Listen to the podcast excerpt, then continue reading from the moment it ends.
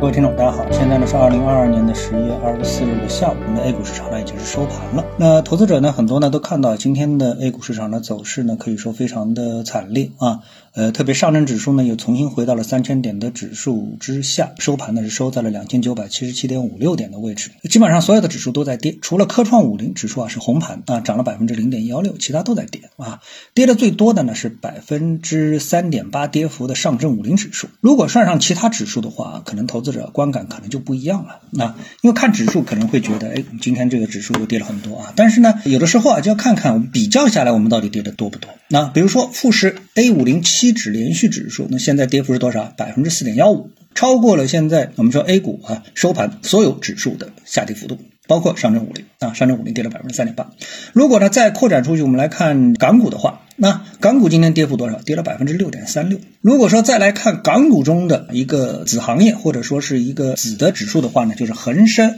科技指数，今天跌了多少？跌了百分之九点六五啊，指数跌了百分之九点六五，这个跌幅其实已经相当惊人了，对不对？指数跌幅百分之九点六五。啊，那么再来看板块或者是个股的跌幅的话，那你就发现今天呢有更多跌得惨的这个股票。那那么从恒生科技股指数来看的话呢，那基本上所指向的，像这个阿里巴巴、腾讯都跌了百分之十一，京东跌了百分之十三，美团跌了百分之十五，可见这个跌幅之大啊。同步的中概股在美国股市盘前呢也是跌得很厉害，基本上啊也是相对应的，像这个哔哩哔哩、京东、拼多多。跌了百分之十四，阿里巴巴跌百分之十二，百度跌了百分之十一啊，所以和这些股票相比的话，你就会突然发现啊，我们 A 股今天其实是跌的相当的克制，而且从指数分类来看的话呢，主要是蓝筹在下跌啊，而小盘股啊跌的其实并不多，比如说上证指数啊，黄白线，黄线跌了百分之一点三，白线跌了百分之二点零二啊，那这个之间相差了多少？足足零点七个百分点。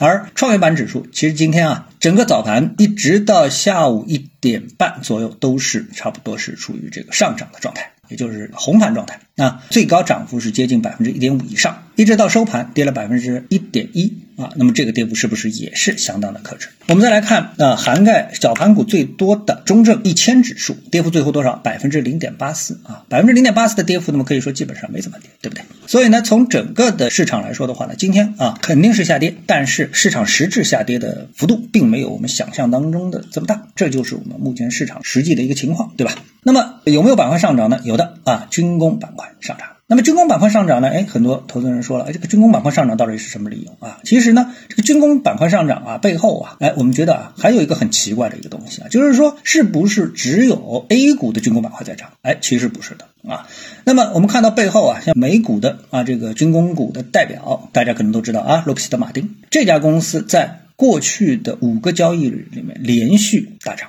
啊，我们看到价格啊，差不多是从三百九十美元涨到现在四百五十四美元，涨了多少呢？涨了六十多，差不多涨幅没有说百分之二十吧，也有百分之十五以上吧，对不对？啊，所以呢，这个军工股上涨啊，也不仅仅是 A 股啊有什么嗅觉灵敏啊、独到之处啊，其实啊，可以说全球的军工都在涨。啊，这个我们就是说，不管你觉得奇怪不奇怪，反正这事情就是这个一个现实，所以呢，也不是特别特殊的这么一件事情，对吧？好，那么我们再来看市场当中还有一些什么样的一些逻辑能够引导我们来看待这个整个市场，就是今天有这么一个消息，特斯拉突然宣布大降价。那么这个大降价是什么一个概念呢？哎，我理解是这样，就是说这是一个消费降级的行为。那么大家都知道，现在全球啊，除了中国数据上面没有反映出通货膨胀之外，那全球特别是欧洲、美国啊，当然其他啊，几乎我觉得除了中国之外，都是在通货膨胀啊。那么通货膨胀什么概念呢？就是通货膨胀会反映到一些资源、能源价格的刚性的上涨啊，比如说原油啊。比如说天然气啊，比如说食品啊，这个上涨。但是呢，哎，因为是通货膨胀，所以呢，人们的实际购买力它是下降的啊。也就是说，如果说它原来一百块钱啊，那它肯定它的购买力是下降了，因为一百块钱买不到原来这个价值一百块钱的东西。再加上其中的这个核心 CPI 上涨幅度更大，那么导致呢，你可能会本来比如说三十块钱买能源跟食品，现在你得花四十块钱甚至五十块钱去买汽油和食品。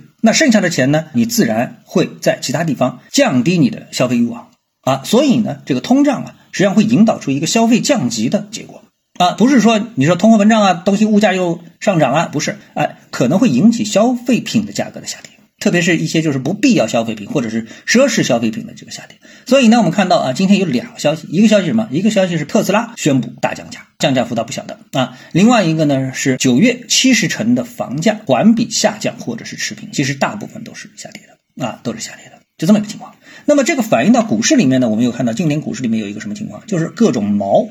啊毛的这个下跌，不仅像茅台今天盘中跌破了一千五百块。人民币那收盘是收在了一千五百零一，跌幅多少？百分之七点五六。你能在这之前想象吗？茅台跌了百分之七点五六，这个呢就彻底有一点从无论是技术上还是基本面上，已经是走出了作为 A 股第一投资价值股的这么的一个范围标准。那那么还有什么呢？今天那个片仔癀，片仔癀相信大家也是很迷信啊，迷信这支票，对不对？也是一个投资标的，对吧？好，这票干嘛？这票今天是跌停，收盘跌停。啊，跌到二百三十一，最高是在四百九，现在是二百三十一的这么的一个价格啊，拦腰一档，那么创下了多少多少时间以来的这么的一个新低呢？我们就不去数了啊。那这说明什么问题？其实它都说明了，在各种因素、政策因素也好，这个整个经济因素也好，整个情况之下之后呢，我们必然会在一个消费降级的道路上慢慢的行走，所以呢，导致整个股票市场的结构的这么一个认知的变化，价值估值体系的这么样的一个变化。其实呢，对这样的一个认知，使得我们的这市场当中啊，哎，它会有一个新的模式会产生啊，新的这个交易的投资的策略或者是选股模式的一个产生啊，这就为什么我们看到实际上小盘股跌的其实并不多啊，但是蓝筹跌的特别凶啊，是因为整个的认知结构正在发生一个变化，就市场没有我们所看到的跌的这么惨，这是我今天对这个市场给我的一个最重要的一个印象。好，那么今天呢，我们就跟大家探讨一下，各位有什么想法或者是感受的话呢，欢迎在评论区里呢一起的交流，也希望各位呢是多多点赞、转发、订阅我的频道专辑啊，我们下期的节目时间再见。